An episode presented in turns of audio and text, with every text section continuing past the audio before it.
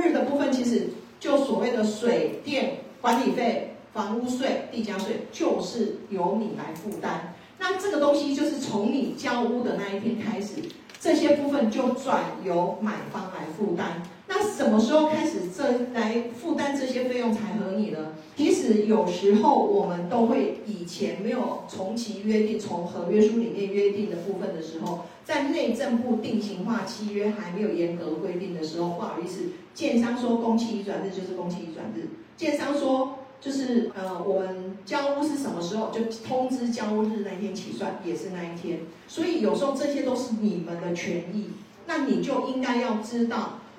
我们又要来讲一个问题哦。我们初验完之后到交屋，其实初验完之后，他如果修缮完毕的话，他就可以拨款了。但是呢，如果你今天在初验完又去发现问题的话，不好意思，这些都属于保护维修的部分。所以呢，你要说不行，我一定要全部修理好，我才要交屋，那我要跟各位讲，这是不合理。啊，我现在在讲，也在讲给我线上的客户还有客户听啊，好听得懂哦，不行这样啊，哈，林姐会负责任的哦。那我要跟各位讲，就是说，当然你们要坚持说房屋要完全修缮到完毕，我跟你讲这个很难。所以有时候在出院，为什么有一些验屋公司崛起的原因，就是因为某些建设公司，他们事实上真的需要验屋公司去协助。多数公司都有人在起了哈，是不是这样？对。那有一些建设公司根本不需要，因为他们把自我管理、自我去自主检查的部分，他做得非常好。所以他就不需要做这件事情。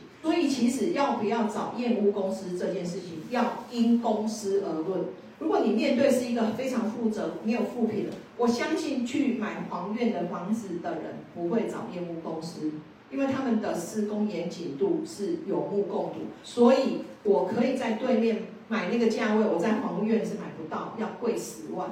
黄院硬生生就是比我现在买的案那个案子贵十万。那个单购那个还没完成的，贵十五万一平，黄院就是就是这样，不二价，不用跟我谈，他就是等有缘人，因为他也是太实力太雄厚了。所以我要跟各位讲，其实有时候买房子真的要去找到一个好的建设公司。那好的建设公司，你说真的就好不一定。其实我也很坦白讲，就是说，你说我们公司我们只是施工严谨，但是我们。秉持的就是你的售后服务。那售后服务，我我我今天又很开心，我今天是从网络起家，但是你们可以在网络上面是找不到我们公司的副品，这很重要的一点，就是因为我们是真的很扎扎实实的在盖房子，我们对我们的客户是负责的，大概就只有这样。然后呢，这个我要讲的就是说，比较合理的是通知交屋。就是说我通知你来交屋，你不来交屋那是你个人的事，跟我就没有关系。但是呢，我们很希望就是大家在通知交屋之前的出验到拨款的这一段时间，大家的的那个认知跟呃彼此达到的那个呃想要的一个房屋的状况是有共识的。那这样子其实，在面对日后的交屋是比较没有问题。好，那我们把第八个交屋日的认知已经讲完了。